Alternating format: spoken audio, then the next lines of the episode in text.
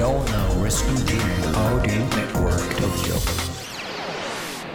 京ライフワークトークこんばんは番組ナビゲーターの田中由衣子です価値観が多様化し働き方に対する考え方も人それぞれの現代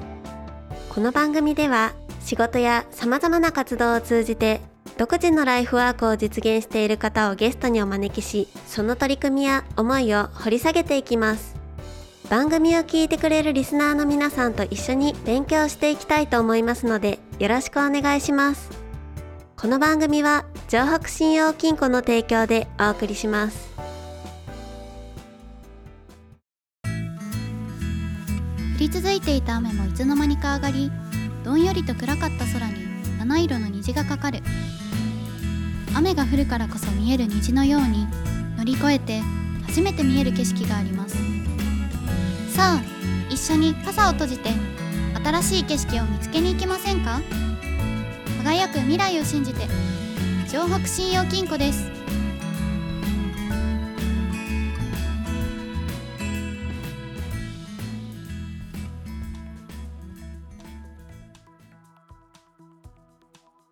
今月は株式会社クスノキ CEO 浅井匠さんにお話を聞いていきます。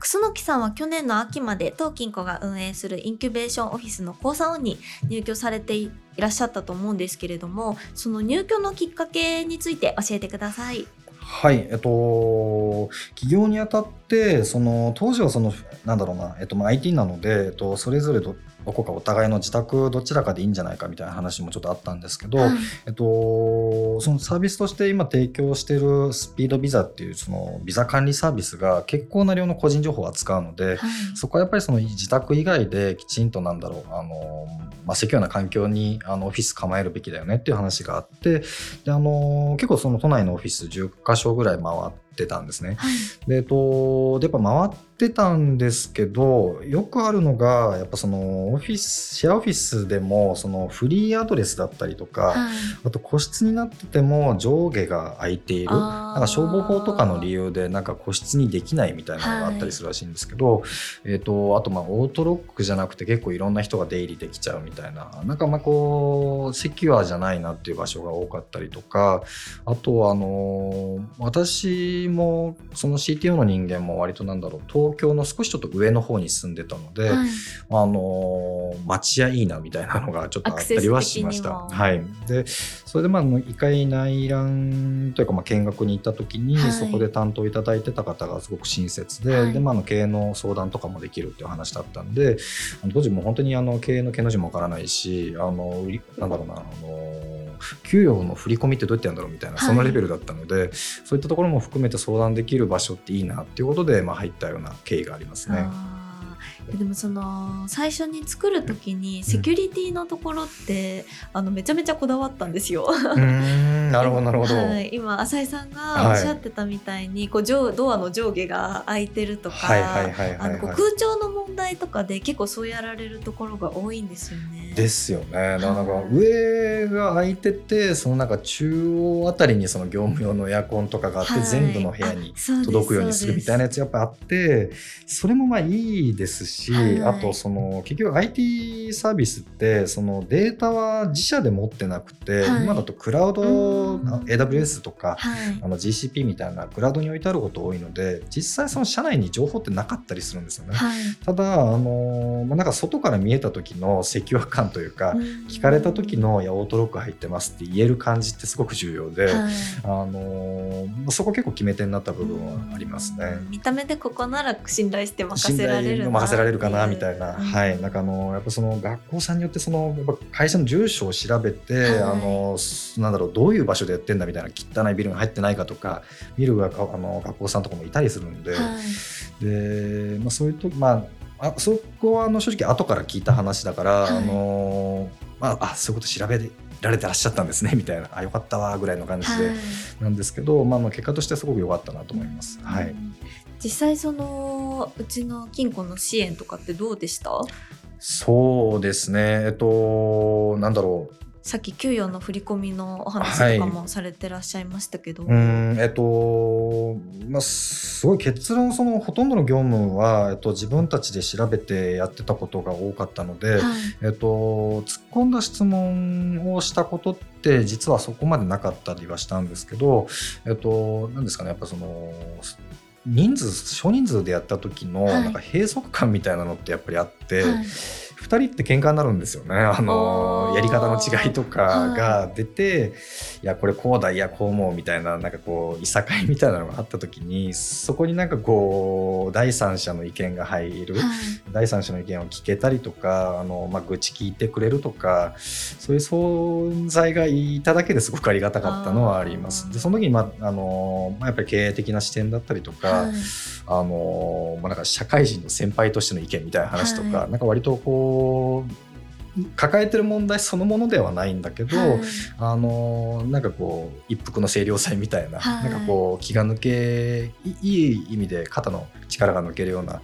あのところですごく頼ってた部分がありましたね。はい。あ実際そのなんか定期的になんか経営のなんか助成金の申請のなんかこうセミナーだったりとか、はい。なんかこうなんだろう有料でやってるようなコンテンツを定期的になんかこう知識として教えてくれたりとか、はい。でそこの細かいところも相談乗れるっていうのは多分会社さんによってはすごくいいだろうなって思います。ーうん。ありがとうございます、実際こう入居者の方とのこう関わりとかってありましたか？それがですねあのコロナがあったので、あえっと、そね。私そのコロナが起きた本当多分そのタイミングですね、えっとはい。2020年の1月とかに確か入居したと思うんですけどその、まあ、当時1月から人はそこそんなその当時少なかったんですけど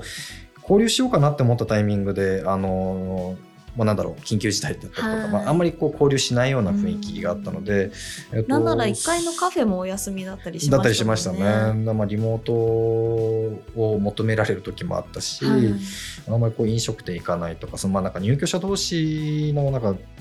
コミュニケーション制限されてるタイミングだったのであの、まあ、なんかもうちょっと仲良くしたかったなっていう人はすごく多くて。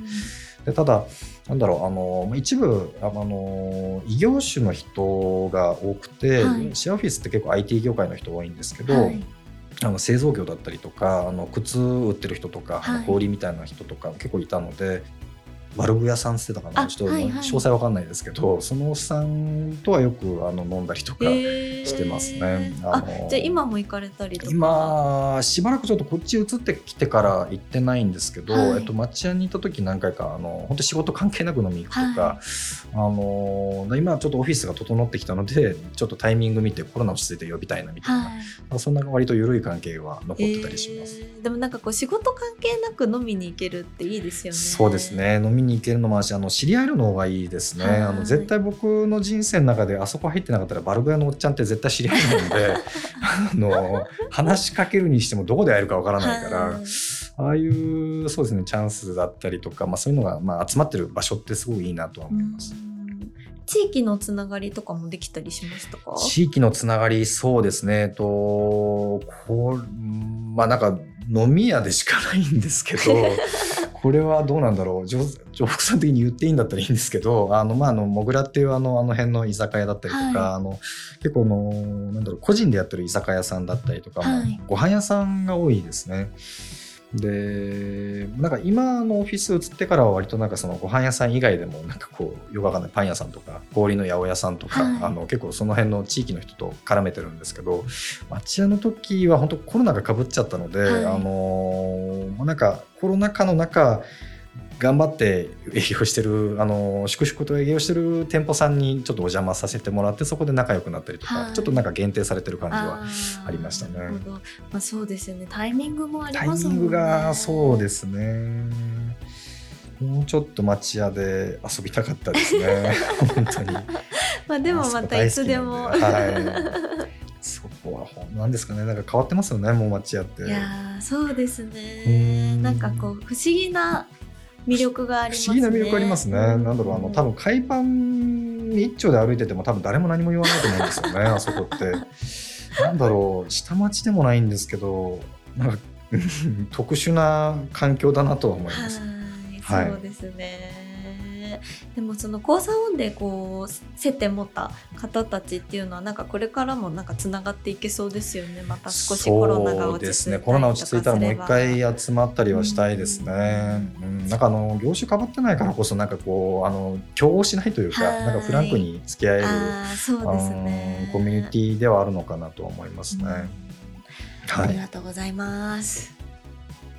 来週も引き続き株式会社クスノキ CEO 浅井匠さんにお話を聞いていきます。どうぞお楽しみに。東京ライフワークトークでは番組へのご感想やこんな人にインタビューしてほしいといったご要望を募集しています。宛先は ant hanmock.tokyo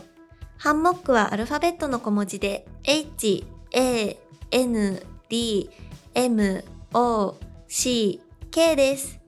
明日も実りある一日になりますように。